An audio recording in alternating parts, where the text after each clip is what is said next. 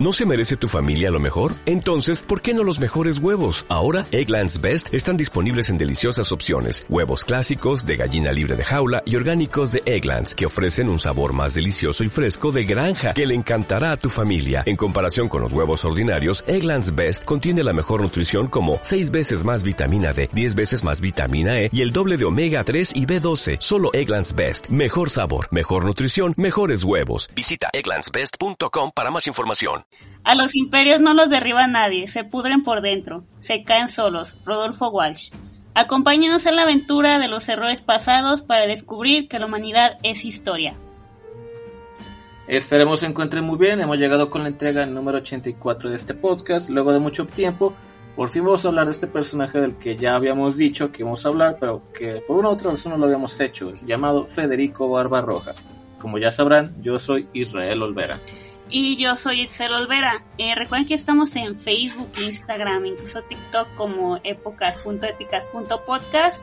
Y pues este capítulo es especial porque vamos a tener aquí a varios invitados.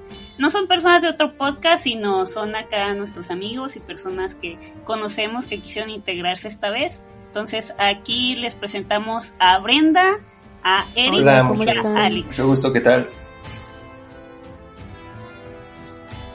Y pues bueno, ya, ya dadas nuestras pequeñas presentaciones, ahora vamos a ir al tema en sí.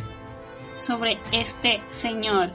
Bueno, su nombre completo era Federico I de Hohenstaufen o Friedrich en alemán, aunque pasó a la historia por su apodo de Barba Roja, por su, válgame, prominente barba que era roja, ¿no?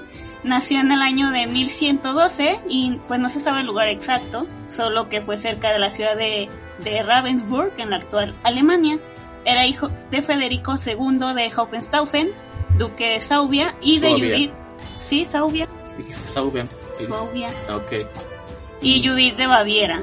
Y su padre era sobrino del emperador Conrado III, quien en su lecho de muerte recomendó a los príncipes alemanes que pues eligieran a Federico para la corona en ese entonces Germania y también para el trono del Imperio Bizantino, del Sacro Imperio Romano, Germánico. Ahora, la razón por la que Federico es el primero y también es el Federico II es porque era el eh, es porque Federico II era el Federico II de Alemania. Federico I él vendría siendo Federico III de Alemania y Federico I del Sacro Imperio Romano Germánico. Es un desmadre con esto de los títulos, pero lo vamos a aclarar aquí para que no haya confusiones de por qué si en el futuro lo refuerzo como tercero o primero. Es un desmadre de títulos de nobiliario. Y con la muerte de su padre en 1147, él obtuvo el trono de, de Germania como Federico III, como acabo de mencionar. Y cinco años después, en 1152, fue elegido como emperador del Sacro Imperio Romano Germánico, tras la muerte de Conrado III, aunque no fue coronado como tal en ese momento. Y bueno, ahí para seguir hablando de las cosas políticas de este señor, pues era hijo de un llamado Gibelino y una güelfa, tan feo como suena, que sí, porque sí, tantito peor y se suena otra cosa, ¿eh? era pues eh, lo era el candidato ideal, ¿no? Para terminar con los conflictos, ¿no? Como siempre el heredero de dos personas distintas era de dos diferentes casas ya saben cómo se las gastan en estas cosas. Por lo tanto, pues sus primeros años estuvieron destinados a resolver estos conflictos entre estos dos bandos.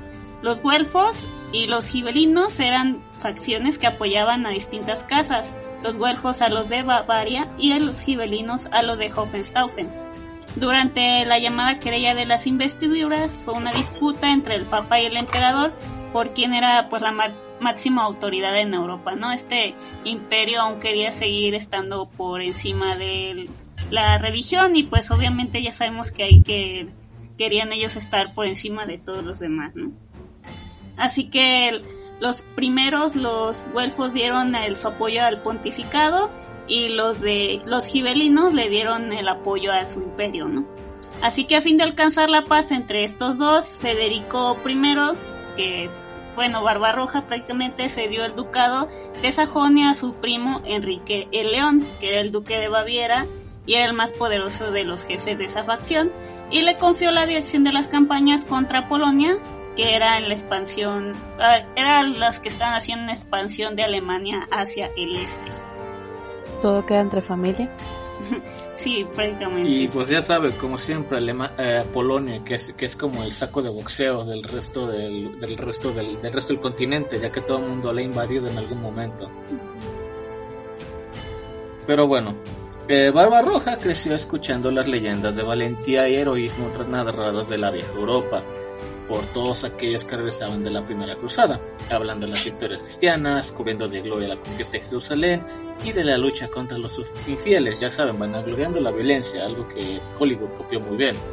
Pues aún hoy en día no, no importa que mueran, pero como ahorita con el conflicto ahí de Rusia y Ucrania, ¿no? Es que ellos son rubios, son cristianos, ellos sí importan. Pero que sin duda omitían las barbaridades que se cometieron los que cometieron los cruzados. La victoria llegó en el 15 de julio de 1099 y se comprueba que acabaron con la vida de decenas de miles de civiles musulmanes y judíos. Y como siempre, ¿no? Los judíos siendo arrasados por los distintos bandos, ¿no? Todos han sido conquistados a lo largo de las épocas por griegos, romanos, mongoles. Eh, ¿Qué más se me ocurre? Ah, pues prácticamente cualquiera de sus vecinos por ahí, los egipcios. Los han, ido a matar o los han, han matado por una u otra razón. Pues ahora sí que conquistados y todos, pero nunca derrocados, ¿no? Siempre han estado. Pues ahí siguen muchas, muchas, muchas de esas civilizaciones que los conquistaban en su momento ya ni siquiera existen hoy día, pero ellos Con apoyo internacional, pero siguen ahí. Sí, aún. Sí, es que acuerde que ahorita Israel es como el es como el es como el BFF de Estados Unidos. Y aparte Israel odia todo el Medio Oriente porque es judío y no musulmán, aparte. Parece que nunca va a terminar las disputas por creencias religiosas, ¿no? Como podemos ver. y bueno, ya para el 1147 es que combatió junto a su tío abuelo Conrado III en la Segunda Cruzada en ese momento ya era rey, pero fue una campaña desastrosa en la que diferencias entre la vertiente alemana y el ejército cruzado, que ciertamente pues eran muy indisciplinados y pues eran ávidos para enriquecerse sin importar lo que tuvieran que hacer. Mientras que el imperio bizantino eh, causaba la muerte de miles de soldados sin ración, al parecer el emperador de Bizancio, llamado Manuel I Comneno, mantuvo enfrentamientos con los germanos intentando que estos no dejaran un camino lleno de saqueos, no solo económicos, sino pues como bestias en celo y también dañando a mujeres en todo su camino a Tierra Santa. O sea, sé que por ambas partes no se irían jodidos sin joderse, ¿no? Entonces, ahora sí que si tú me jodes a mí, yo te jodo a ti. Mm, pues, de, la, de manera metafórica y de manera literal, porque ya sabes, quieren ir a ir, ir a ir violando, así que si no, si no jodo, si no jodo me jodan, así que pues hay que algo tranquilo, Vamos a Sí, además hay que recordar que todo este ejército pues era gente ahí, eh, eh, no eran soldados ni gente con un poco de honor, ¿no? Como dirían en ese tiempo. Solo la, muchos de ellos eran esconvictos o gente que le dijeron, no, o sea, te van a perdonar tus pecados. Y si el que le querían perdonar los pecados era un depravado sexual, pues obviamente sabemos a qué iba a ir a la guerra, ¿no? No, y, y luego acuérdense otra cosa, muchos de estos soldados, otra cosa que pasaba con los ejércitos medievales de la época, es que los levantaban y era casi casi de que les care carecen un chingo de estandarización y de entrenamiento porque muchas veces eran los o sea, era gente a la que le decían eh, ocupamos soldados, cada, cada, cada casa tiene que mandar un hombre y pues háganle como quieran, tienen que, tienen que pagar por su propio armamento porque el Estado no va a pagar por ello. Queremos que vayan a morir, pero no les vamos a dar las armas para que lo hagan. Sí. Van a tener el honor de ser recordados como héroes, ¿verdad? Vivan todo por su patria. Eh, prácticamente. Barbarroja, por su parte, los consideró como traidores, citando la siguiente frase. Eh, de una de nuestras fuentes. Oh, qué asquerosa traición, la de los esos malvados que esperaban que los liberáramos mientras no ponen obstáculos, prácticamente insalvables en camino. Nos cobraban sumas considerables por sus provisiones, nuestros ambientes hombres solían verse obligados a procurarse su subsistencia, subsistencia a la fuerza, cuando no contan con el dinero para pagarla. Esta situación ocasionó luchas mortales y finalmente llegamos a Asia Menor con muchas carencias y profundamente desazonados. O sea, se le quiere echar la culpa al imperio bizantino porque no le daba todo lo que él quería. Y pues ahí también el Barbarroja, ¿no? No que tan chido, a ver por qué no le pagaba a sus hombres y les daba de comer. Qué pequeña frase. Así que... qué, qué pequeña frase. ¿Eh? Pues ya ves, así, es- así decían frase, pero se aventaban todo un discurso. Ajá. Frase de la Biblia. Y bueno, así que Ándale. prácticamente. Y bueno, esta fue la primera cruzada que pues no tuvo resultados y pues no fue la última en no tenerlos. Porque cabe señalar que participó también este señor Barbarroja en la tercera cruzada que hablamos también un poco más adelante. Eh, con todo y aunque los cristianos se retiraron como perdedores a Europa después de no haber logrado tomar ciudades clave para los cristianos como era el caso de Damasco, Federico empezó a tener fama mayor como guerrero y líder. Así lo afirma el divulgador histórico Michael Rank en su obra de las cruzadas y los soldados de la cruz. Él nos menciona que Federico sorprendió gratamente por su gran arrojo y sus habilidades de líder natural, las que moldearon su imagen como rey de Alemania y emperador del Sacro Imperio Romano. Federico contaba con una extraña combinación de cualidades que lo hacían parecer como una especie de superhumano ante sus contemporáneos, dice este experto. Pues de entrada dicen que el tipo era muy alto para la época, así que me imagino que eso tiene algo que ver.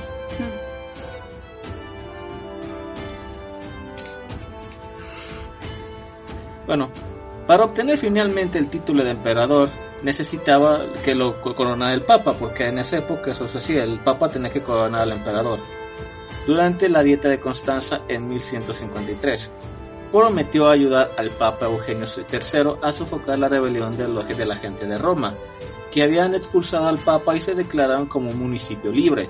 Fue como Barbarroja entró con su ejército en Italia en 1154, donde recibió la corona del reino de Lombardo, del reino lombardo, en la ciudad de Pavia, y al año siguiente fue coronado en Roma, por así como legítimo emperador del Sacro Imperio Romano Germánico, aunque ya no fue por Eugenio III, sino por el Papa Adriano IV.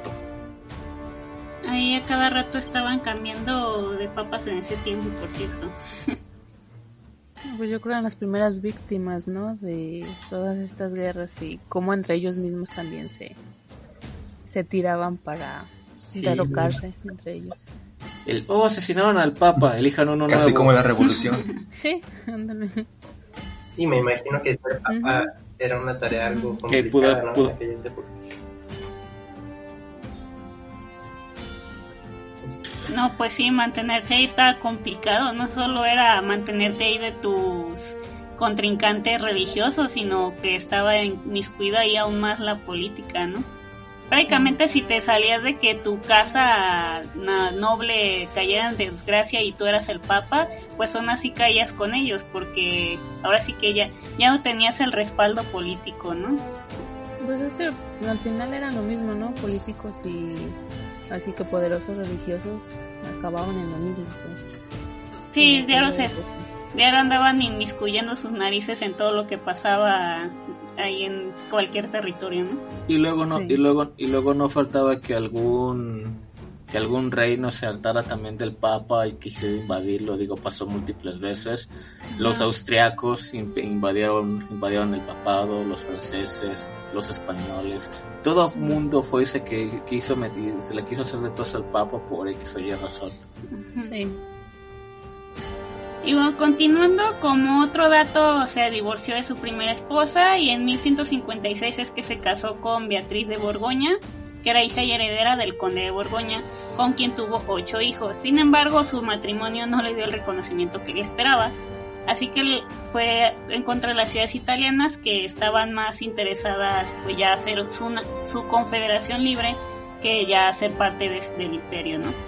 Y esto era porque como otros en el poder, pues se pueden imaginar su idea, que era restaurar eh, la gloria del imperio romano, y yendo en contra del papa, que antes lo había coronado, para así tener también las ciudades de Italia, ¿no? Pues ya saben, es, es un caso de morder la mano que te alimenta, ¿no? O sea, se- este tipo me coronó como emperador, así que le voy a joder porque, por razones, ¿no? Sí, bien, bien random el tipo. Sí. Pero bueno, así, él, es, así fue que él tomó la segunda mejor opción que le parecía, ir a la guerra y someterlos a la fuerza, un clásico. Ya saben, muy estadounidense de ellos, aunque, yo- aunque eso fue hace, hace casi mil años. Pero bueno, las ciudades de la región de Lombardía se aliaron y buscaron la protección del Papa, el cual tenía sus propias ambiciones territoriales, como siempre. Ahora, brevemente men- mencionaremos sobre los antipapas, que era cuando había este problema de quién sería el representante católico, pues intereses políticos. Era el año de 1159. Alejandro III se supone que fue elegido, pero era de la idea de que el emperador y los reyes deben inclinarse a la autoridad de la iglesia. Así que Barbarroja apoyó a Víctor IV y a Pascal II, este último de 1164, y así es que fue excomulgado. Pero pues no importaba tanto, ¿no? A- al menos a la gente poderosa los excomulgaban y les volvían a dar la comunión rápidamente si se ponían otra vez de buenas con, con el Papa. con el Papa, ¿no? Sí, o sea, como la sed de poder de tanto a los poderosos eh, religiosos, pues era así como de si siguen al pie de la letra lo que ellos querían, pues ahora sí que ya les prometían, no te vas a ir al cielo. Pero, ahora sí que la historia Ey, marcó otra aun- cosa, ¿no? Ajá, me intentaste matar, pero como somos migis otra vez, voy a fingir que otra vez puedes ir al cielo, y- al No igual son que yo. intereses, utilizaban el cielo como interés. Y bueno, citaremos... Mm, Ándale. Repítelo.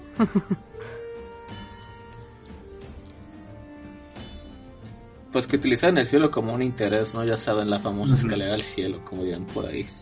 Sí, Sí, o- cada quien usaba cuando quería y como dice, igual que ahora, ¿no? Traen el Jesús o la Biblia en la boca, pero pues nada más para lo que les conviene, ¿no? Pues es que la, Sí. es como la canción de, The Per- de Depeche Mode, ¿no? La de Personal Jesus.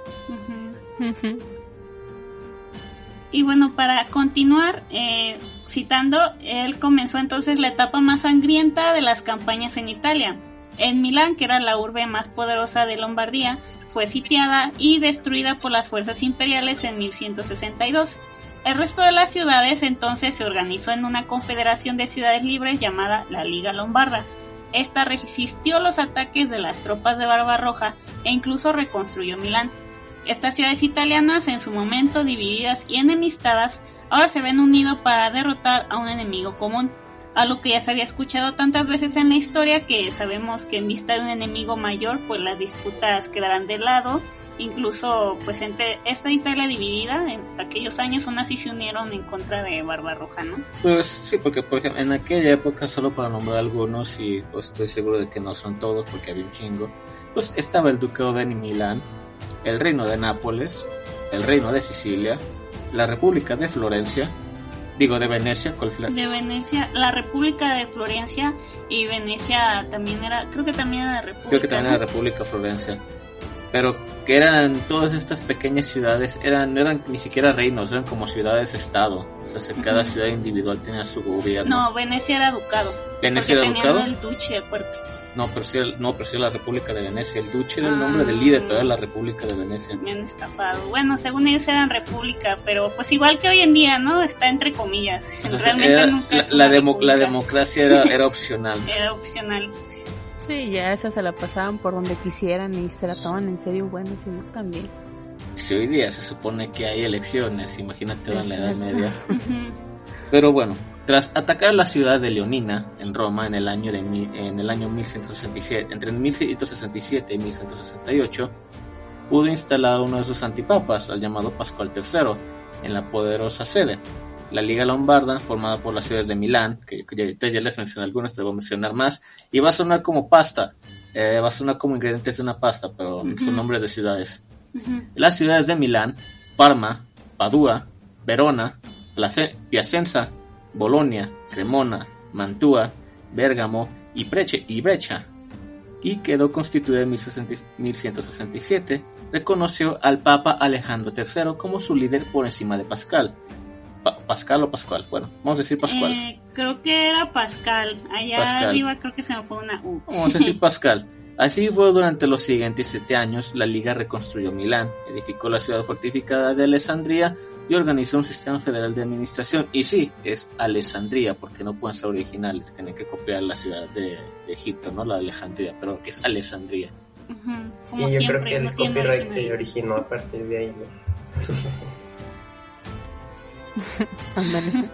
Pues díganle a los gringos, o no les han avisado del copyright. Pues, pre- pues pregunten, el- los que empezaron con, los que eran los, los criminales de copia originales eran precisamente los romanos, ¿no? Ah, sí, ellos también. Eh, todo, todo viene de ahí. cuando cuando los las- la civilización romana hizo mucho copy paste de los griegos por ejemplo muchos de los dioses eran básicamente copias Júpiter era Zeus Eh, Marte era Ares Eh, Minerva la que tenemos ahí en la la que tenemos ahí en la estatua aquí en Guadalajara ella es Atenea So, Minerva es solo el nombre que le dieron los romanos Sí, desde ahí empezó el Como plagio. el Doctor Simi, ¿no? lo Exacto. mismo pero más barato. pero más barato. ándale En este caso, pues es un rebranding, ¿no? Como lo que hacen las marcas. Oye, Pues, pero es sí. lo, mi- es lo mismo, sí, pero tiene otro nombre, es como el Nito, ¿no? sí, hicieron lo mismo, pero es Nito en lugar de no pero ahora es políticamente correcto Ajá, ándale, así lo hicieron los, los romanos. Y bueno, ya para es la quinta y última campaña que hizo Barbarroja ahí, que fue de 1174 a 1176, eh, terminó con su derrota en Legano, Legnano, Le- más bien, Legnano. por parte de la Liga Lombarda. Así que Barbarroja, de hecho, tenía en mente a alguien que consideraba un gran aliado, su primo, ya saben, Enrique León. En esa, pues ya saben, en esa época les encantaba este tipo de nombres, ¿no? Pero este señor le dijo que no a Barbarroja y lo dejó a su suerte para la guerra que, que pues Barbarroja prácticamente creó nomás porque sí.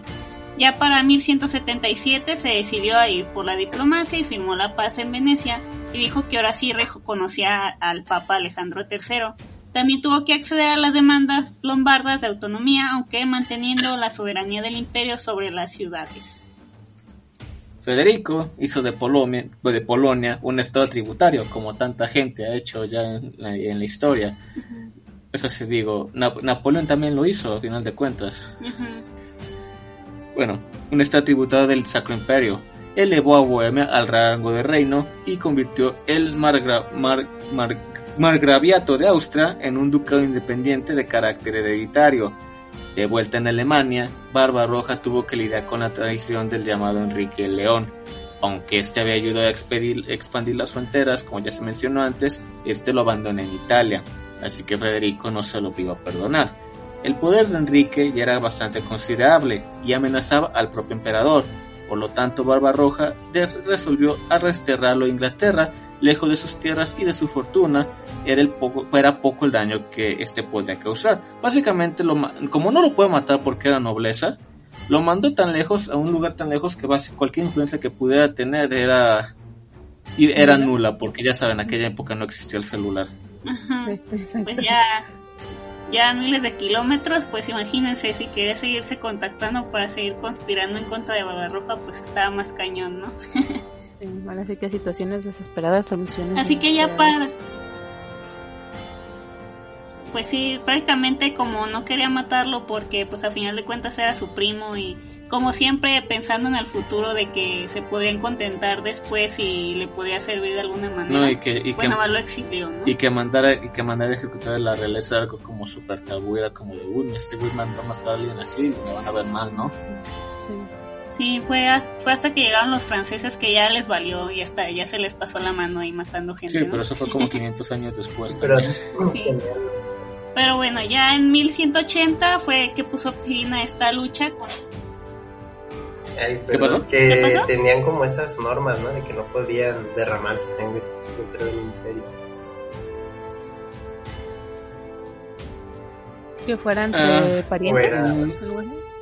Era más bien entre parientes, había cierto tabú en, en matar a gente de la nobleza. O sea, se podía más bien mandar a, mandar a ejecutar a un cabrón en la calle nomás porque sí, pero a la nobleza no, porque era como... uh, Sí, o sea, también dependía de qué tipo de traición hayas hecho, ¿no? Porque creo que sí se llegó a pasar que mandaron eh, ejecutar a, a nobles, así fuera el primo. Bueno, también por eso hacían eso de estarse ahí mezclando entre ellos, ¿no? Porque siempre seguían exigiendo la lealtad y que, ah, mira, este es mi primo, sobrino en segundo rango, entonces como seguían estando ahí emparentados todos, ¿no? Sí. Pero pues las complicaciones, eh, las complicaciones de, de ese tiempo, ¿no? En, es- en ese sentido. Ya, bueno, también dependía de la falta. Por ejemplo, ahorita acordándome de, mm, si no recuerdo mal, una sobrina y una hija del llamado Felipe el Hermoso, eso ya es para finales de 1300. Bueno, este rey es el que mandó disolver a los cruzados definitivamente y los mandó matar y templarios. ahorcar- a los templarios, que diga. Entonces supone que su sobrina o su prima, bueno, dos parientes de él, ya no me acuerdo. Total que las descubrieron que tu- tenían amantes. Entonces a los amantes sí los mandaron matar, pero como ellas eran princesas, nada más las exiliaron el resto de su vida en una torre. Y tú, bueno, pues no las mató, pero igual pues las dejó ahí a su suerte. Creo que sí las seguían manteniendo, pero pues ya no pudieron volver a salir de ahí y creo que murieron un poco después. Entonces, pues ahí tenían ¿no? sus sus agujeros legales, ¿no? Para aún así matarlos. O como, le, o, como les, o como le hacían los otomanos, que cuando llegaba el nuevo sultán encerraban al anterior y no lo dejaban salir. No, u- eh, hablando, del, hablando de este parentesco que tenían todas las casas reales, incluso ya para principios del siglo XX, eh, me imagino que en el- me imagi- eh, ahí todavía en la Primera Guerra Mundial, por ejemplo, el llamado el llamado zar Nicolás de Rusia, Sí. él estaba casado con, con una mujer alemana, con una princesa alemana. Esta princesa alemana era su prima. Era su prima segunda, era ¿no? su prima segunda. Al mismo tiempo, el zar Nicolás de Rusia estaba, cre- creo que era, creo que era como el nieto o ahijado de la reina de Inglaterra de la época. O sea, se- todo, todos, todo mundo, todo mundo está emparentado ahí en las familias reales. Incluso ya en pleno siglo XX, que se supone que ya fue cuando le empezaron a parar, ¿no? Bueno, eso nos hacen creer. Es lo que nos hacen creer, pero bueno. Y bueno, ya en 1180 es que ya puso la guerra, fin a la guerra que estaba ahí en su propio territorio, que era contra los elfos. Y tras la rebelión de este señor Enrique León, pues sin embargo su vida en guerra nunca terminó, ya que después inició la tercera cruzada en el 1189 le- y al año siguiente, después de ceder el gobierno del imperio a su hijo Enrique VI, que diga, partió hacia Asia Menor y esto fue por la muerte de Alejandro II, de este papa, ya que llegó el nuevo papa llamado Gregorio VIII, quien estaba más preocupado por Saladino, así que pues proclamó una nueva guerra contra los musulmanes, ¿no? Y ahí la obsesión de ponerles a toda su descendencia el mismo nombre, ¿no? Por aquello, yo creo Sí, de- ¿qué onda? Por si no era mío, que fuera mi tocayo. Sí, para empezar les encantaba el nombre de Enrique, ¿no? Para- en el, todos lados. el Enrique lo encuentras en todos lados, igual que el Felipe. Ajá. Eh, de hecho, hablando de esa, de, esa, de esa obsesión con las descendencias, esa es otra cosa que se la puedes, que se la puedes echar en contra de los romanos, ya que ellos fueron los que empezaron con ese trend. E incluso para, para todas las chicas que nos puedan escuchar, que no creo que sean muchas, eh, todas usted, todo- muchos, de, muchos de los nombres de mujeres que conocemos hoy día no empezaron como nombres de mujeres, sino que eran la forma femenina del nombre de un padre, ya que, to- que en aquella época las hijas se las llamaban, la, era- las llamaban como el padre. Por Ajá. ejemplo, la, Laura eh, no empezó como el nombre femenino original, el nombre original es Lauro. Sí. Y de ahí, y si un Lauro tenía hijas, pues todos se iban a llamar Lauras. Sí, nada más era Laura la mayor, Laura la mediana, Laura la menor, y si había más, más hijos, pues ya ahora sí les ponían por números. Bien originales. Bueno, pero ya continuando con el tema, esto es debido a que ya, ya que en 18 1187, unos años después del último verdadero rey cristiano en Tierra Santa, al menos eh, que se quedó manifestado, eh, cuando en 1187 el líder musulmán y sultán de Egipto, el famoso Saladino, conquistó Acre y Jerusalén. Esto fue considerado una grave ofensa por parte del Papa, así que Federico tomó la cruz el día 27 de marzo de 1188, a los, a los ya sorprendentes 60 años de edad.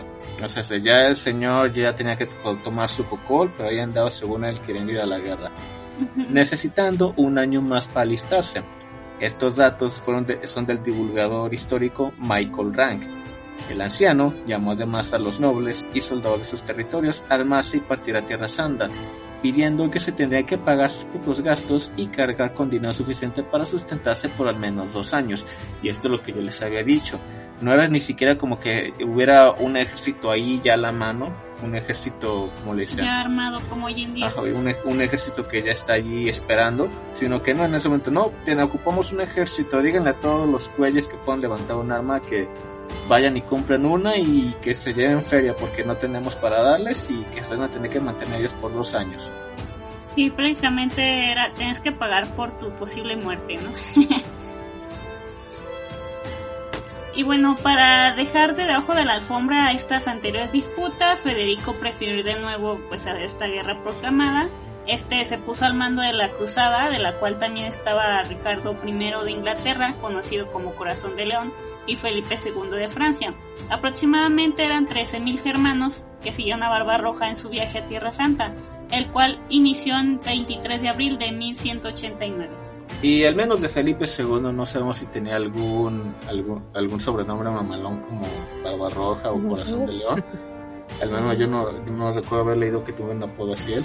Creo que le pusieron un apodo, pero para, o sea, para hacerlo menos, le decían como el- la oveja o algo así. Porque como era... Era muy cauteloso era- el tipo. No, y como era enemigo de Ricardo, que era el león, y como creo que según yo nunca le ganó una ba- batalla a Ricardo, entonces le decían la oveja o algo así, como una criatura de presa, ¿no? Para hacerlo menos que pues Bueno, no daba la talla según ellos. Aunque, aunque también, aunque también dice, aunque también dice la leyenda, y de hecho se hablamos un poquito en el episodio de Ricardo, la leyenda dice que este, que Ricardo y Felipe II eran amantes. Ahora, si eso es cierto, no sabemos. Eso es simplemente un, como una especie de, de teléfono descompuesto medieval. Ajá. O de como se sabe que tal vez Ricardo, sí, como se pensaba que tal vez él sí era gay, pero pues que él fuera gay no significa que los tipos a su alrededor también lo fueran, ¿no? O sea, Ujú. Ser gay no es, ser gay, ser gay no es un, ser gay no se puede contagiar, que yo sepa, no, se, no es una enfermedad. sí, yo pienso que está en estas historias locas de que desde siempre han estado, ¿no? Los llamados bromances que luego la gente los transgiversa. Pero ellos ni siquiera eran amigos, se llevaban de la patada, ellos estaban peleando. Siempre estuvieron, pelea- siempre estuvieron peleados por disputas territoriales y desmadre y medio, por gloria en las cruzadas y demás. Nunca se llevaron bien, así que más bien yo creo que quien inventó esto fue como una especie de Fugoshi medieval que quería ver un fanfic medio mal hecho. Sí, como no había Wattpad en ese tiempo para que sacara sus historias extrañas, eran chismes que luego pasaban a... Tal vez sí pasó, mi, mi amiga me contó que su amigo que fue a la guerra, que tenía un primo que estuvo ahí y así. Y dijo que vio a Ricardo y, y- y que, que dice que vio a Ricardo y a Felipe besándose. Oye, pero que tu primo no era un soldado raza, ¿cómo fue que vio a los dos generales más, uno de los dos generales más grandes? No, pues no sé. Eso cuenta. Y como, y como dice Diana, como en aquella época no existía Wattpad, no tiene ningún lugar para forzar sus memes feos. Facebook, ¿no? Pero bueno. Eh, pero bueno. Eh, este, este, este pasó fácilmente por Hungría, donde el emperador fue recibido por el rey Bela, o es Bella, no sé. Mm, Pues no sé, yo- según yo es Vela. Bela, Bela III, este ejército llegó a territorio bizantino, donde según un acuerdo firmado en Nuremberg, estos debían ser provistos de guías, provisiones, transportes, o sea, de todo, ¿no? O sea, básicamente les tenían que dar todo, porque, ¿por qué? Porque sí, así digo yo. Sí. para continuar su camino, pero el, empera- el emperador bizantino no estaba preparado para recibir este ejército. Además, el emperador de Constantinopla, que en ese entonces era Isaac II, tenía miedo de que Barbarroja había llegado para quitarle el trono. Así que en un giro de los acontecimientos decidió aliarse con Sadladino, porque estaba más enojado y asustado de Barbarroja, así que les bloqueó el camino, algo que obviamente no les ayuda, no le ayudó al resto de los embajadores.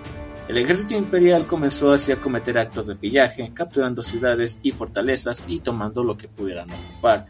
O sea, se le salió el tiro por la culata al tal Isaac. Sí, no le salió como esperaba, ¿no? De, de ponerse con sus moños y dejarlos pasar. De hecho cumplían con todo un perfil de piratas, ¿no? Tenían todas las características. Sí, pero era- eran, co- eran como piratas en tierra. Ajá, Ajá. De hecho, dato curioso, da- dato curioso acerca de eso, los que serían como los, los piratas de la época, bueno, ya habían pasado varios cientos de años de todos modos, lo eran los vikingos, que literalmente vikingo se puede traducir como pirata o corsario. Pues apenas había pasado como cientos, como 100 años o menos. Por recuerde que el último reino tal cual vikingo sin Fue, ser, fue Islandia, ¿no? sí fue antes de los 1100. Ya después fue cuando llegaron los nuevos reyes que ya eran cristianos y ya querían acabar con el paganismo que tenían antes, ¿no? Sí, donde sí son los reinos, los, re- el los reinos daneses y allá en Noruega. Aún para la primera cruzada creo que aún había reinos este vikingos como tal que creían en los dioses nórdicos. De hecho, los, de hecho los, incluso los bizantinos les sabía mucho que ellos llega- ellos reclutaban gente de allá para su ejército, porque bueno, Ajá, porque bueno, ¿por qué no? Porque siempre puedes tener más vikingos en tu ejército, ¿no? ajá, así es como llegaron luego a Rusia y fundaron Rusia y bueno, esa es otra historia. Eh, de hecho, los, no- los vikingos estuvieron en todos lados. Sí. Eh, en Francia, la parte norte de, de Inglaterra, la parte norte de Francia se le era el reino de los normandos. Ajá. que no eran sino vikingos, en, en lo que los franceses en lugar de meterse en primero dijeron, ok, eh, les vamos a dar las tierras del norte de Francia, ahí hacen ustedes su reino y su desmadre, y pero nos van a tener que proteger de Inglaterra, de los ingleses. Y los y dijeron, ok, yeah. Y en un giro muy inesperado de los eventos en aquella época, porque no recuerdo más o menos en qué año fue esto, los normandos, que eran franceses, conquistaron Inglaterra. Y siglos Ah, después, Sí, y siglos después, los ingleses regresaron a conquistar Francia. Así que se conquistaron entre ellos mismos. Co- Cosas de la vida, ¿no? Nunca sabrás cuándo tu nieto va, va a reconquistar a tu sobrino. O tu tataranieto, ¿no? Ajá. Sí, como que no les gustaban los ingleses. Bueno, ahora por eso es que también los ingleses y los franceses siempre han estado ahí en disputas. Ahorita fingen ser amigos, pero ya, ya se verán.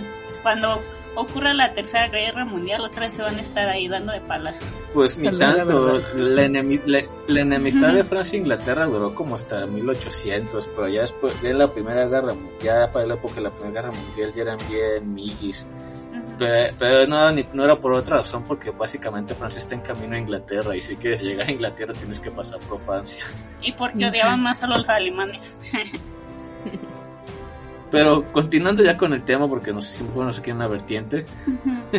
Bueno, la verdadera razón de todo esto, pues era el ego y el poder, ¿no? Igual de lo que estábamos hablando.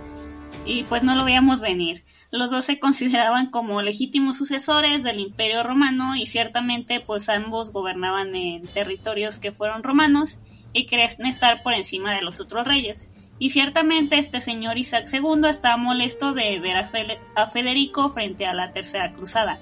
Así que al final Isaac II ya por fin accedió a darle a los cruzados transportes y provisiones para atravesar la zona de Galípoli. De esta manera se evitó un ataque de los cruzados a Constantinopla, aunque algo que no se pudo impedir en la siguiente cruzada, ya en Pues- la cuarta. no se preocupen, de todos modos, Const- los Constantinopla de todos modos al fin cayó.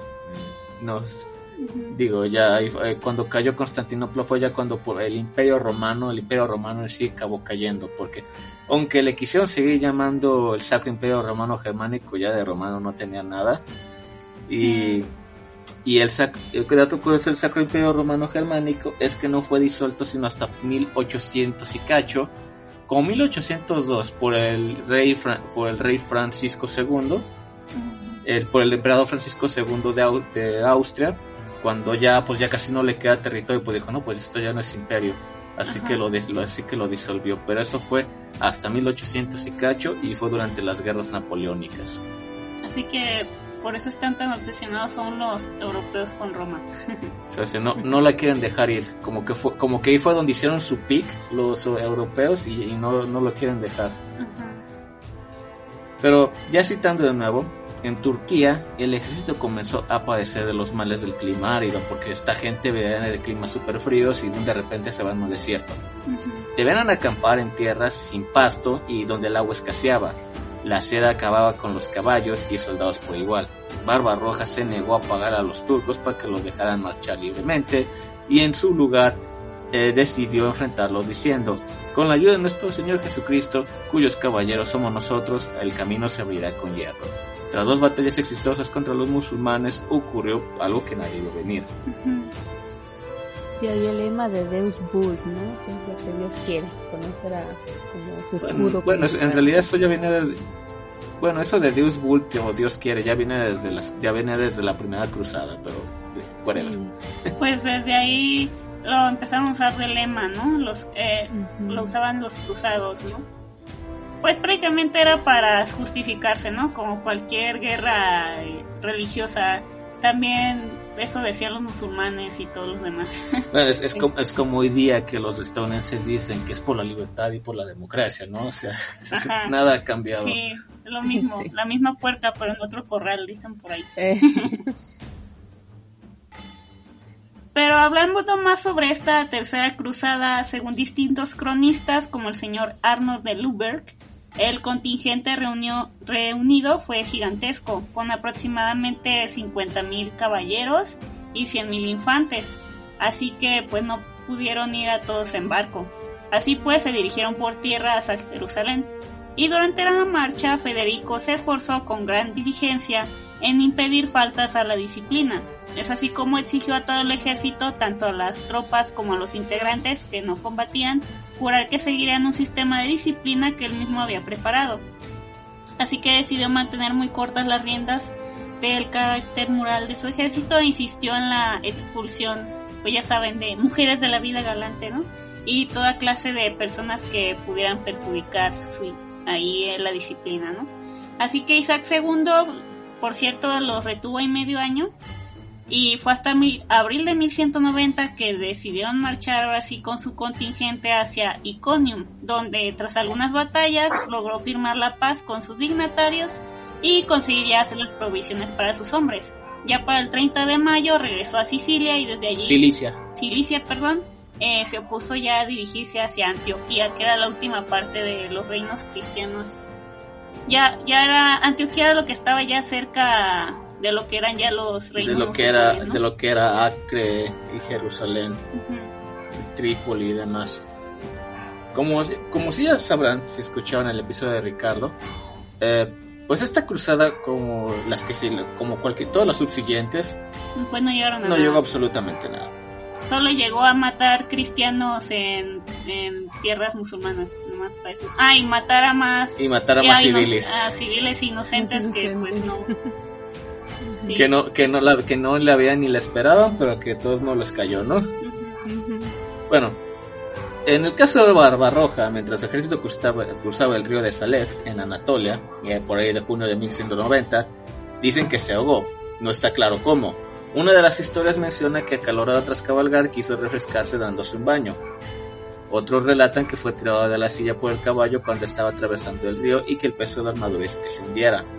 Se especula, siendo un hombre de casi 60, de casi 70 años y teniendo en cuenta aquel calor que hacía, que a lo mejor pu- pudo haber sido que sufrió de un, un infarto en el agua helada de un río que viene, que viene de las montañas. Ese es el tipo, está supercalorado, se metió al agua fría y el, cam- y el cambio tan brusco de clima hizo que le diera un infarto. Este fallecimiento sin duda le catalogó de indigno para un emperador y rey. Fue una muerte muy pirata. Pues fue de pirata de agua dulce, porque ni siquiera murió en el mar. Exacto. Pirata de agua dulce no, no aprendió que por eso ya años después ya no llevan armadura, ¿no? Porque era muy ineficiente con tanto pinche calor. Yo también digo, a, a nadie se le ocurría quitarse las armaduras hasta que fuera ya necesario usarlas. Digo, si ibas a estar pasando por territorio de gente común, pues no es que te fueran a poner resistencia con 150 mil hombres andando ahí armados, ¿verdad? Bueno, es que también dependía de la armadura, porque mu- muchos creen que esa armadura la que ponen de placas y con los cascotes así de, de lata, Ajá. todos creen que esa como una armadura muy común y no, eso era nomás de la gente noble. Tu soldado de fila y rango a lo mucho traía una cota de malla y un escudo. O sea, no es que fueran demasiado armados. Eh, ya la gente que se lo pudo permitir pues eran los nobles. No, y luego, Sí, la gente común iba Luego no me imagino cómo debía haber sido, no sé, ¿Eh? ir al baño ¿Sí? con, con- teniendo todas esas cosas ahí encima. Eh, ahí- ese es el punto. Así no Y vas, la no Edad vas al Media se caracterizó por muchas cosas así. de hecho. Eh, de hecho, La higiene no es una de ellas. de hecho a los a, a los europeos a los europeos les encantaba tachar de bárbaros a la gente de acá, los nativos. Pero, por ejemplo, ya para el año, por ejemplo, 1400, parece que Europa sufrió una, un, pues una especie de regreso en su tecnología porque los romanos, de los que tanto les encanta agarrarse, ellos ya tenían acueductos para mover agua limpia y todo ese rollo, ¿no? Pero durante el medioevo parece que se les olvidó cómo hacer acueductos y pues digamos que era muy poco, la agua era muy poco sanitaria y la gente hacía del baño en sus, en sus salas con sillas que tenían hoyos. Pues las sillas de hecho eran nada más de los que tenían más lana, la mayoría pues eran cubos. Imagínense. Y luego Digo, los romanos ya tenían baño y todo, pero pues parece que llega la nueva religión y te hace dar 15 pasos para atrás. Y luego, y luego le echan por la ventana, ni siquiera hacían un hoyito en el patio para echarlo ahí, ¿no? Sí. De, de hecho, ¿saben que esa expresión de aguas viene de esos tiempos? Porque con el agua se refiere a agua con heces. Ajá, mm, sí, mm, sí. Aguas, y pues ya sabes que si te caía el agua, pues iba con premio. eh, ay, no. De ahí vino lo del agua de riñón. El agua de riñón era, era si era orina. Ajá, Eh, eso era lo más la leve que te iba a tocar. Eh, A lo mejor, depende de tu religión, a lo mejor hasta una bendición, ¿no?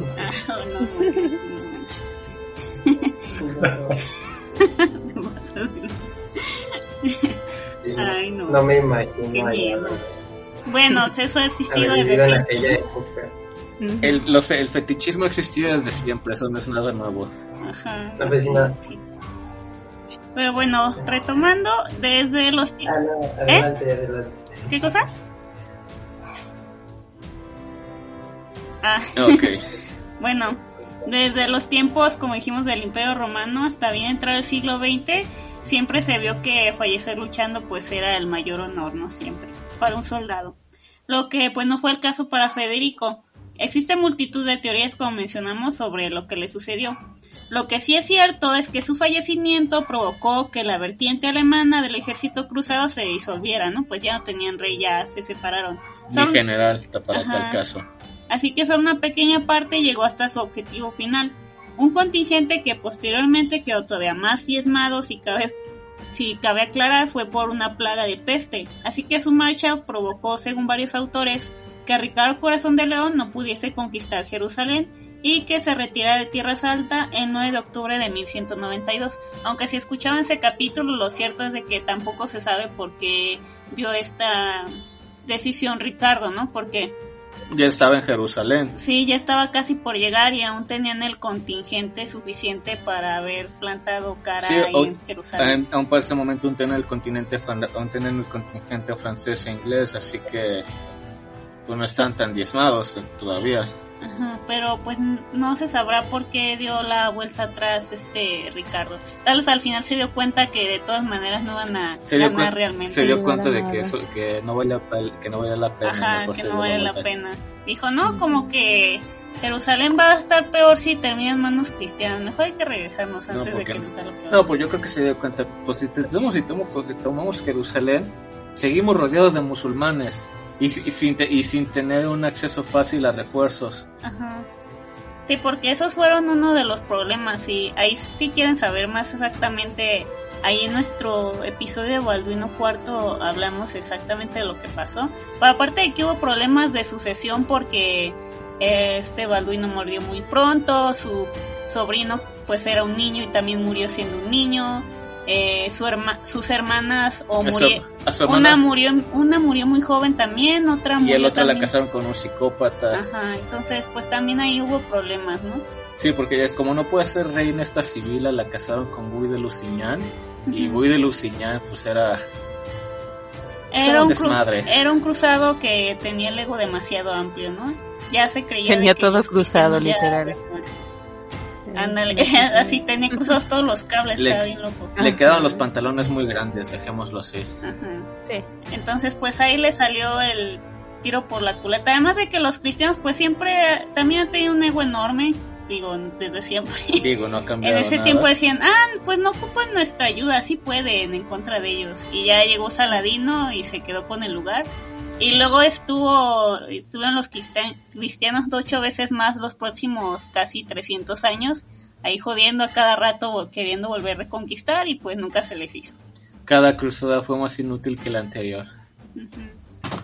Pero bueno, al final, Barbarroja, ya siendo alguien excesivamente grande para la época, con unos grandiosos 66 años de edad, la teoría que más se estima como cierta acerca de su muerte, dicen que mientras estaba de vadear el río, el caballo de Barbarroja se tropezó y su jinete no pudo evitar caer entonces a las aguas con la armadura completa puesta. Y aunque haga sido una armadura ligera, pues son mínimo 10 kilos de encima, ¿no? El peso del acero y la edad del señor le impidieron luchar para regresar a la superficie. Cuando consiguieron rescatar su cuerpo, ya había pasado a la otra vida. Aquí lo que resulta más curioso es que se habló frente a cientos de soldados y la razón exacta queda en duda. ¿Por qué nadie saltó al lago a salvarlo? ¿Por qué nadie se, por qué nadie se molestó en checar que el caballo no estuviera corriendo como desquiciado? ¿Por qué? ¿Por qué? ¿Por qué? Yo creo que al final los soldados como que ya no les caía bien y dijeron, oye, no tenemos que salvar al rey. No, no, deja que él es el rey, él se salva se solo. acaba lo malo.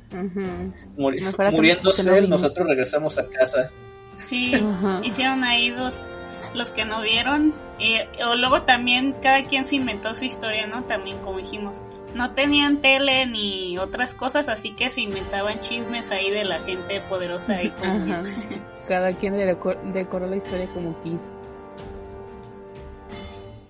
Sí, así que si le sumamos a esto el, pues las altas temperaturas que ve en la zona, pues mencionan que tal vez el emperador intentó darse, como dijimos que por, fue en una que quiso darse un baño y pues cuando se metió en el agua sufrió un infarto agudo de miocardio que provocó, provocado por el frío del río, lo que hizo que se ahogara. Eh, pues estas son las más normales y lógicas, sin embargo no son las únicas. Otra de las que se mencionan es que Barbarroja murió debido a su impaciencia. Esto lo menciona el autor llamado Franz Kuhn, que en su versión empieza señalando que cuando ocurrió la tragedia, el ejército de Federico pues estaba construyendo un puente sobre el río Sale para lograr cruzar la corriente y atacar al ejército enemigo que les acosaban desde atrás con flechas, ¿no? Como dijimos, es una de estas historias así más rimbombantes. Era, ¿no? era, era para que la muerte de este, eh, para que la muerte del emperador no se viera tan incompetente, ¿no? O sea, sin ni tan del- Ajá, y- decir de que sí los estaban ahí persiguiendo. Ajá, y citando, eran constantemente instigados por el enemigo con flechas y jabalinas, sin em- pero no desistieron. Por el contrario, trabajaron de manera incansable, menciona Franz Kuhn. Aparentemente, aquella labor no se desarrollaba con lo suficientemente rápido para, Barba- para Barbarroja, quien ya harto decidió cruzar nadando el río, ya saben, con armadura entera y, ten- y teniendo casi 70 años, ¿no? Para dar ejemplo a sus soldados. Ya, aquello de que las acciones hablan más y de lidiar y ya ser un líder, por ejemplo, ¿no? Y que sí, y que eso y que hace, pero como ya dije, estos son el tipo de cosas que debes de evitar cuando ya eres mayor. Así que sufrió un ataque de apoplejia, un ataque cerebrovascular que terminó con su vida. O sea, de todos modos, la, esa explicación de todos modos termina con él sufriendo, un- en este caso, un paro, un paro cerebral, ¿no? En lugar de un paro cardíaco. Sí, para el caso yo también creo que tal vez simplemente fue un accidente con su caballo y por su armadura y su edad pues no, no pudo subir suficientemente rápido a la superficie.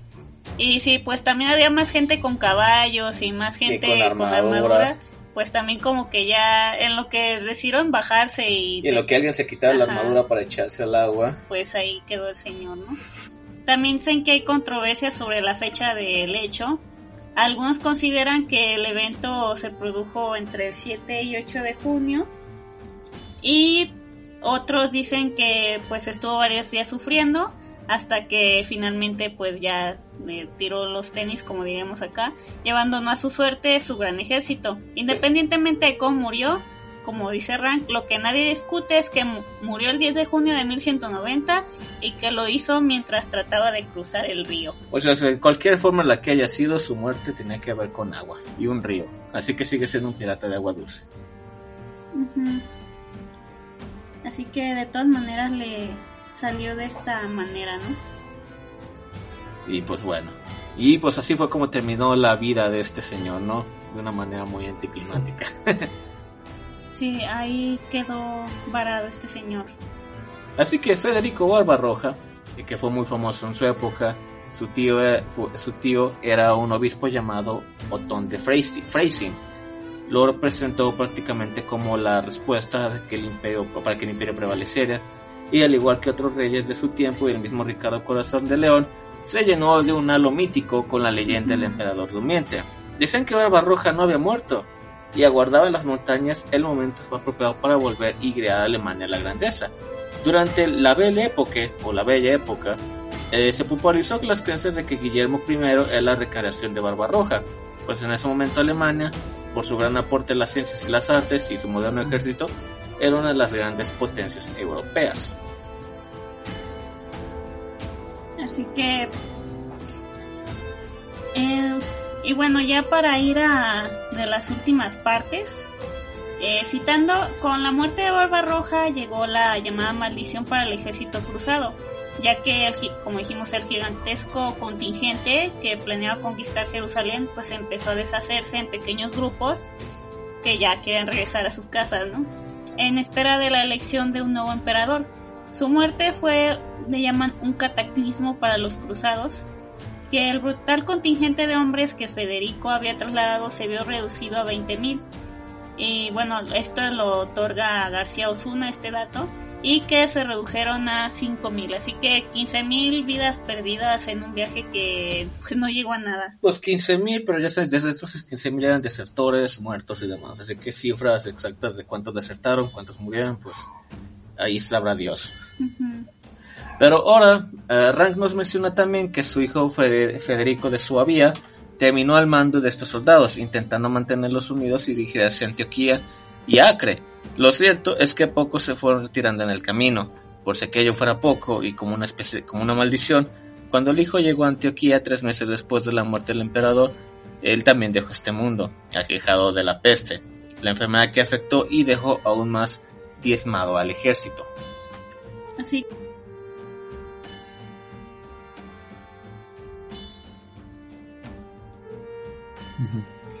Y bueno, hay incluso una leyenda la cual dice que los restos de Barbarroja fueron guardados en vinagre.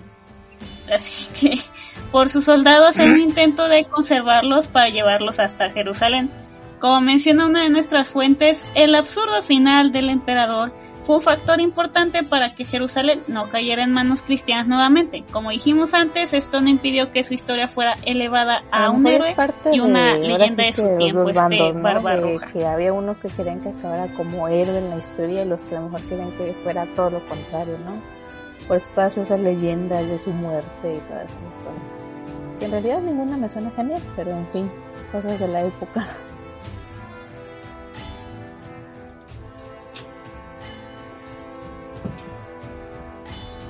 Sí, pues yo pienso que viene solo de que pues era un rey y un emperador y que estuvo en dos cruzadas, ¿no? Lo Que bueno, también- salsa, ¿no? Tenía que glorificarlo. Exacto. No, y dadas las costumbres de aquella moría época, siendo un héroe o vivió lo suficiente que para ahogarse. Dudar mucho, ¿verdad? Ya que hasta para la Sí. medicina se encontraban cada solución, cada pócima. Exacto. Medicina.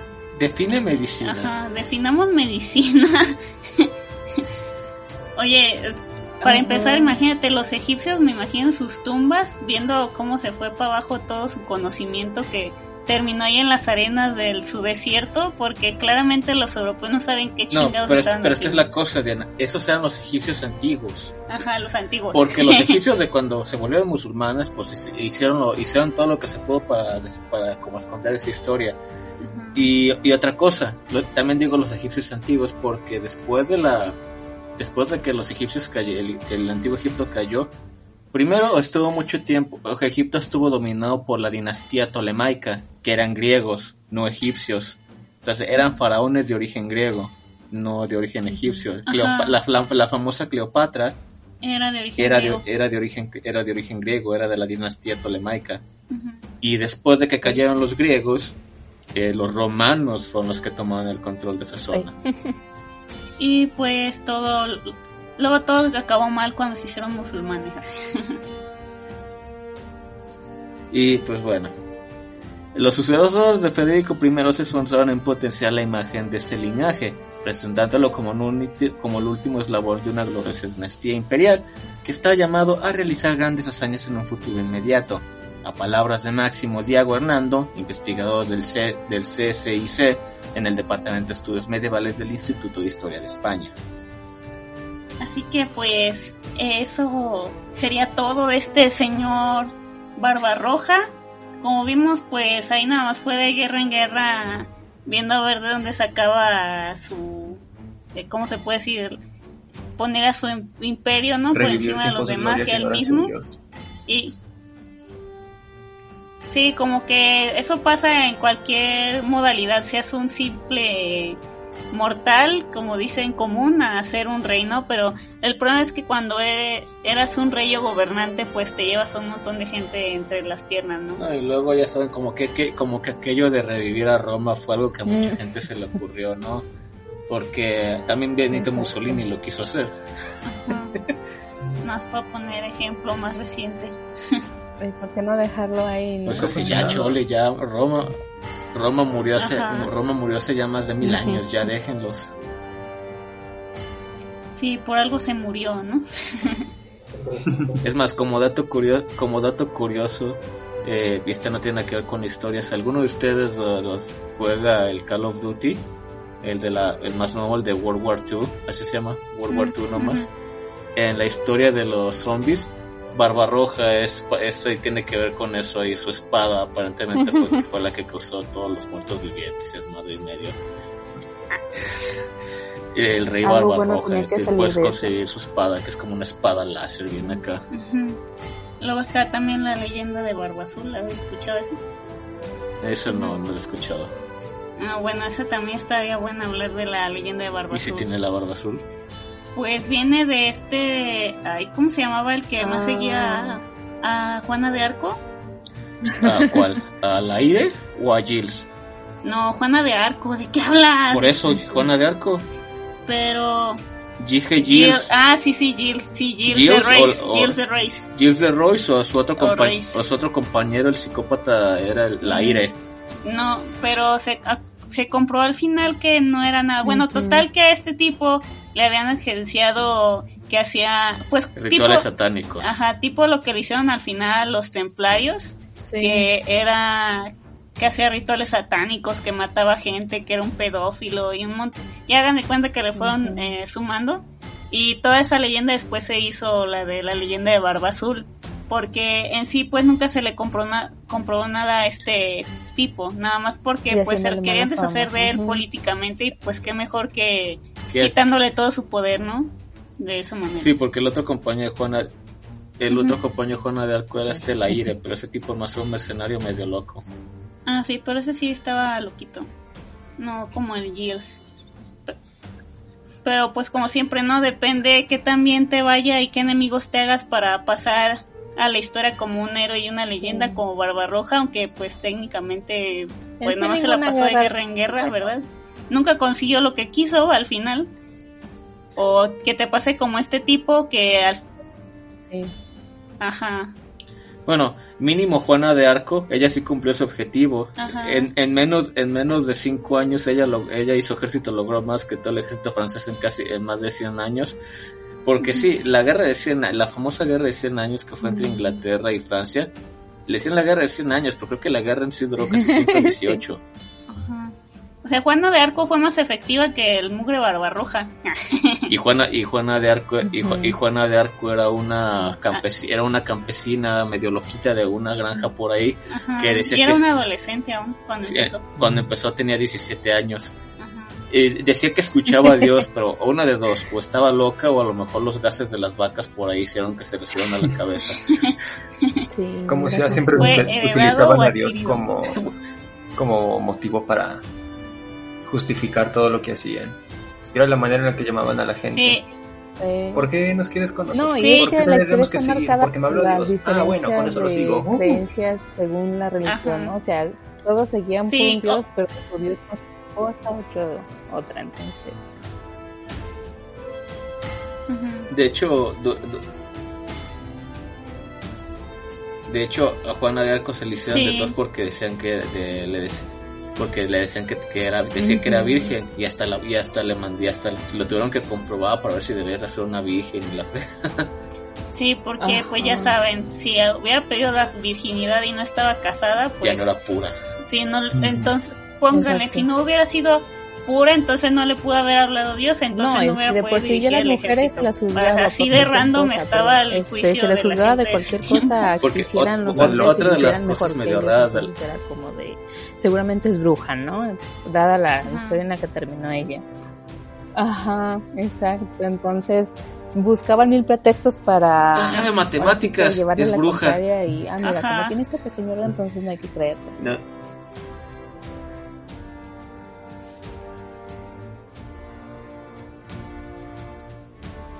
Sí, porque de hecho otra de las cosas curiosas de Juana y que es otra leyenda es que ella dice que en algún momento pues cuando la cuando se la pusieron en cabeza del ejército pues ahí hay, un hay, hay un herrero más famosillo le ofreció una espada.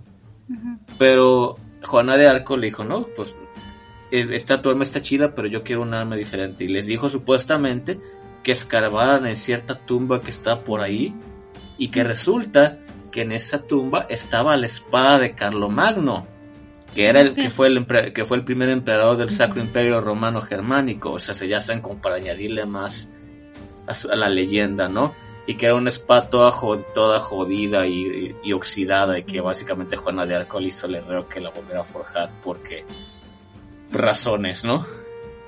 Ah, la verdad seguramente solo fue una espada extraña, era la única que Sí, tenía o y tan heredada de su familia, que ¿no? Y le sacaron de la manga toda esa historia si para por lo menos lograba herir a sus enemigos y tétanos ahí con todas las infecciones era lo que los mataba si no era el fregadazo ¿ah?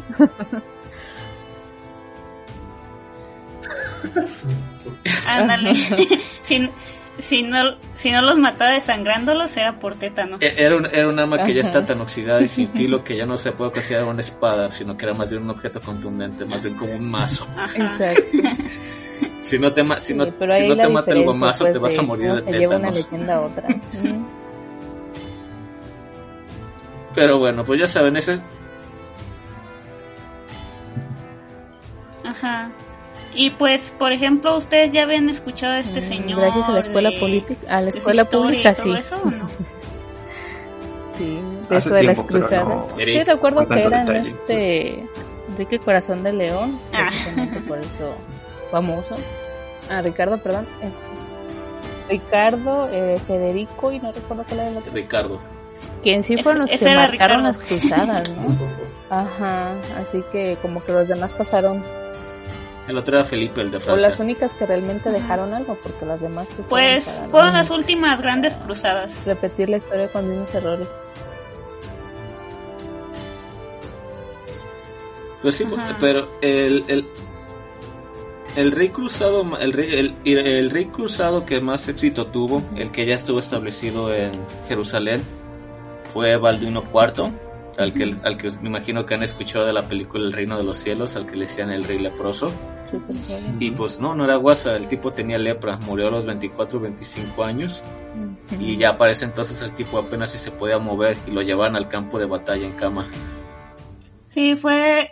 Ahora sí que todas las demás veces fueron los cristianos intentando volver a ese periodo muy corto de gloria, ¿no? Porque los cristianos solo estuvieron ahí como 100 años, ¿no? Sí, los llamados reinos cruzados más Duraron muy como 100 poquito años. ahí. Y pues miren, menos mal, ¿no? Imagínense si hubiera sido tantito peor si, si hubieran mantenido ahí la posición más... O, o quién sabe, O, pero o igual. quién sabe, ¿verdad? Pues nunca lo sabremos. Sí, pero por ejemplo, allá los. Por ejemplo, el, el caso de Balduino IV es interesante porque el, el propio. El propio Saladino, él decía que. Pues que, eh, que Balduino era el mejor. eh, había sido uno de los, había sido el mejor rey cristiano que él había conocido. Ten- y aún teniendo en cuenta que cuando lo conoció por primera vez, Balduino tenía como 17 años.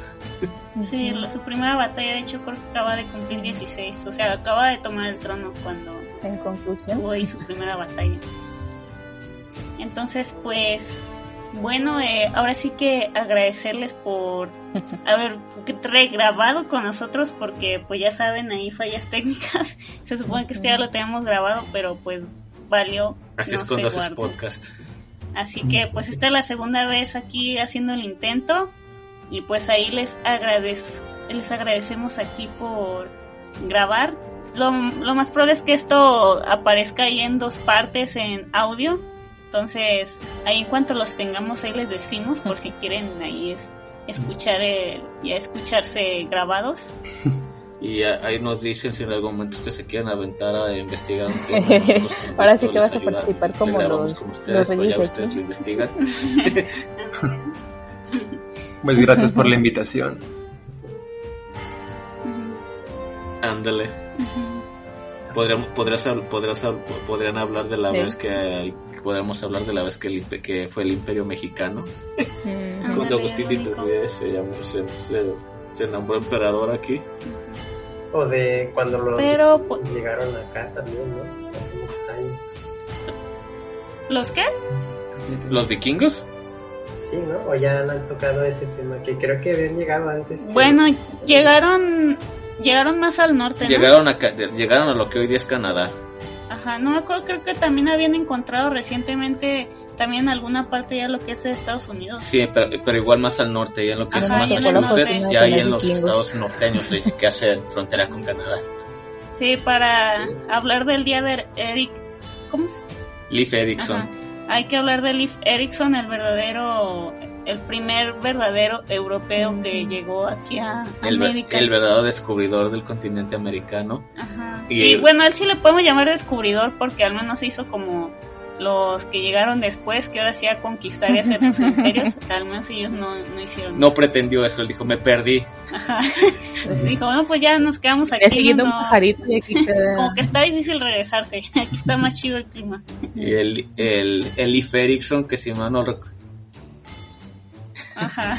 De hecho, si mal no recuerdan, si a ustedes alguno recuerda Ah, sí. Erikson lo mencionaron en Bob Esponja, aparentemente Bob Esponja celebra el día de Erikson. Ey.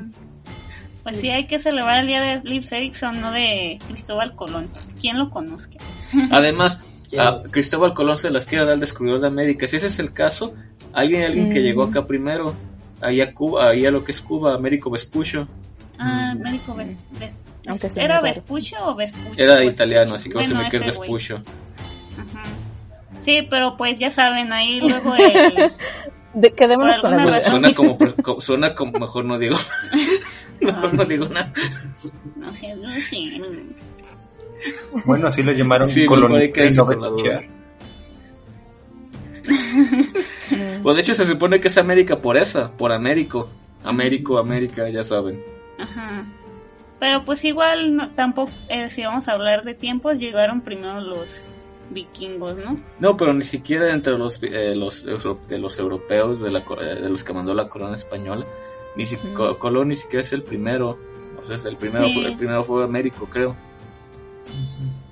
Sí, así que pues bueno, ahí gracias por acompañarnos y pues ahí nos estaremos hablando y escuchando para otro momento. Ahí recuerden que pues ahí se pueden suscribir en YouTube, en- estamos en Facebook, en Ebooks, Instagram. Spotify. Bueno, en, en audio, ebooks, ebooks Spotify, es- eh, Google Podcast y Apple, Apple Podcast. Y pues ahí también incluso nos pueden buscar en TikTok. Recuerden ahí como épocas.épicas.podcast. Y pues gracias por escucharnos en estos episodios donde hablamos de este señor. Así que hasta la próxima. Adiós. A ver, ya dales tú.